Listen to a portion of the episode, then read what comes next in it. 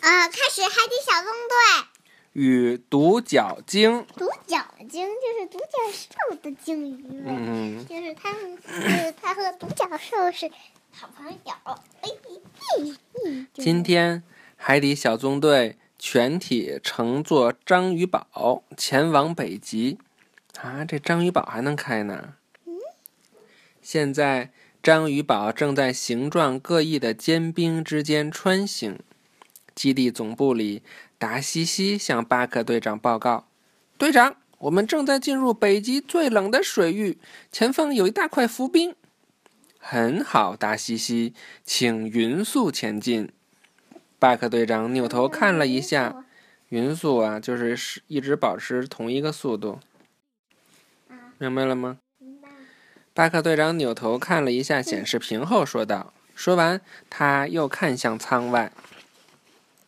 这时，谢灵通也充满向往地说：“在北极一定能见到很多特别的动物，我都等不及啦！”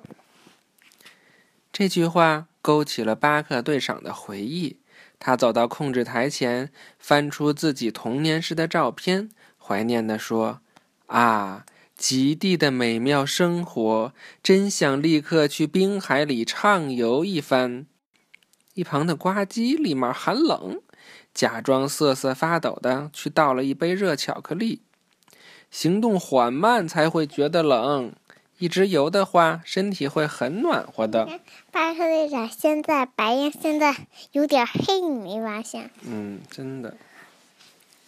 有点变黑了。巴克队长还没说完，呱唧就已经喝下了大半杯热巧克力。这呱唧真好笑。嗯，突然，章鱼堡剧烈的晃动起来，呱唧和巴克队长都站不稳了，达西西也无法掌舵。原来是外面温度太低，电脑已经被冻住了。突突突报告说，章鱼堡必须继续前进，不然引擎也要被冻住了。达西西，马上启动手动驾驶系统！还在左右摇晃的巴克队长命令道：“收到，队长。”达西西马上按下印有轮船方向盘的按钮。巴克队长走向基地的最中间，他脚下的移动板迅速升起，将他送至章鱼堡顶部。巴克队长进入驾驶室，自豪地说：“手动掌舵的感觉真是太好了。”在巴克队长的操控下，章鱼堡又回到航线上了。谢灵通和皮医生也走到章鱼堡的窗户旁，观看外面的景象。呀，那些坚冰看起来真锋利。皮医生看到锋利的坚冰从两边掠过，不由得感叹道：“巴克队长好久没有手动驾驶过了，因此感觉格外兴奋。他驾驶着章鱼堡左拐右拐。”躲开了一块块坚冰，随着章鱼堡继续前进，坚冰越来越密集，冰层也越来越厚。是啊，锋利的能直接把章鱼堡像切黄油一样切开。呱唧开玩笑的说着。不过，队长会带我们安全通过的。他还拿起望远镜看了看窗外的景象，突然，他大叫一声。哟！前方出现巨型冰山，正在驾驶室里的巴克队长也看到了，他及时转了个弯儿，惊险的避开了。惊险！惊险呀，就是差一点点就撞到了，大家都吓了一大跳。之后，巴克队长站在驾驶室里，看着外面的景色，唱起了那首熟悉的歌。哦。深海是我的生命，我离开港湾，驶向海洋，在章鱼堡，只有我和你，还有数以万计的小鱼。突然，前方的冰山崩塌了，轰隆隆的声音传了过来。巴克队长即刻拉下手闸，但是因为惯性，章鱼堡还在继续向前滑行。什么叫惯性？惯性呀。就是比如我们那个汽车，不是在开着吗？然后我们要刹车，我们刹车的时候，你的人惯性就是还往还会往前晃一下，这就叫惯性，就保持你原来的运动的状态。还有十秒就要撞到冰壁了，看着屏幕上屏幕上不同不停闪烁的警报，大西西紧张极了。巴克队长立刻将手闸搬到了尽头，并牢牢地压着。幸运的是，在距离冰壁不到两米时，章鱼堡停了下来。可坚冰也堵在了章鱼堡周围，他们进退两难。进退两难就是进也不行，退也不行，这两个选择都很难做。巴克队长召集海底小纵队来到基地总部商讨办法。张教授提议试试破冰而行。这时，章鱼堡内的灯也灭了。原来，章鱼堡停下来后，舱外的冰块开始堵塞引擎，使他们停止了工作，结果导致章鱼堡彻底断电。此时的章鱼堡就像一只失去了生命的章鱼。静静地停在冰冷的北极水域，四周全是锋利而又坚固的冰壁，找不到任何出口。巴克队长决定驾驶着鱼艇出去，希望利用鱼艇上的钻机在冰壁上钻出一个大洞来，带大家出去。可是钻了几分钟，冰壁也没有任何碎裂的迹象。海底小纵队的其他人都在基地里翘首以盼。他们看到巴克队长并没有成功。正在这时，传来一阵冰壁破碎的声音。海底小纵队循声望去，看到另一侧的冰壁出现了裂痕。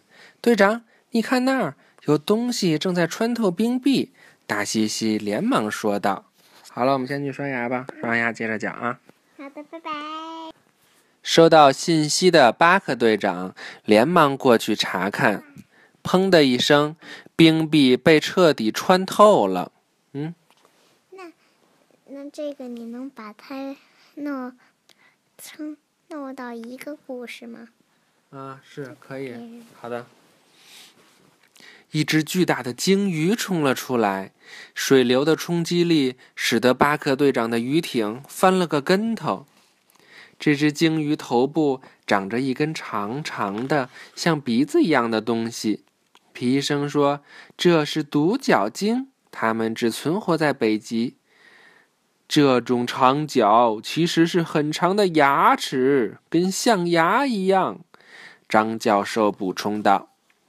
没想到这只独角鲸居然是巴克队长的老朋友。嗯，闭着眼睛听吧。你好，博瑞斯，博巴克队长开心地说道：“巴克，真是太巧了！那只独角鲸也喜出望外，再次重逢简直太开心了。”巴克队长把博瑞斯介绍给海底小纵队认识。我跟博瑞斯从小就是好朋友。是呀，这小子从小就很特别，从小就有领袖的气质。博瑞斯说道。博瑞斯好奇地问巴克队长：“不过，你们在冰块里干什么？”我们轮船的引擎被冻住了，老朋友，请帮我们离开这里吧。”巴克队长说道。“没问题，我的长牙能探测物体的温度。”而且非常的灵敏，我能带你们去更暖和、更宽、更开阔的水域。博瑞斯说完，就转身将自己刚刚进来的那个洞凿得更大了一些。现在，章鱼堡完全可以通过了。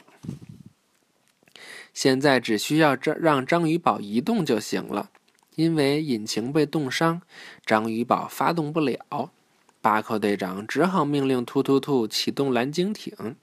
他驾驶着蓝鲸艇，用后面的绳牵着章鱼堡穿过大洞。可是，没有行驶多久，他们又碰到了一块冰壁。我去吧，博瑞斯主动用长牙探测冰壁的厚度。很快，他就找到了最薄的地方。博瑞斯用他的长牙去撞，但冰壁只出现了一些裂缝。巴克队长说：“好朋友，你先歇一会儿，让我来。”他驾驶着蓝鲸艇撞了上去，但是这堵冰壁太厚了，撞击了很久才完全打通。太好啦！海底小纵队纷纷欢呼起来。没多久，章鱼堡就行驶到了开阔而又温暖的海域，引擎恢复了动力，基地的灯也亮起来了。闭着眼睛听吧。谢谢你，博瑞斯。巴克队长开心地说道：“不用这么客气，老朋友。”博瑞斯答道：“好啦，现在既然大家都有空了，谁想和我一起在冰水里游个泳？”巴克队长兴致高昂地问道。可是海底小纵队的伙伴们一溜烟儿全都跑掉了。巴克队长看到这番情景，哈哈大笑起来。他自己从蓝鲸艇里面跳出来，和博瑞斯一起畅游。他们又唱起了那首动听的歌谣：“哦，深海是我的生命，我离开港湾，驶向海洋。在章鱼堡，只有我和你，还有数以万计的小鱼。”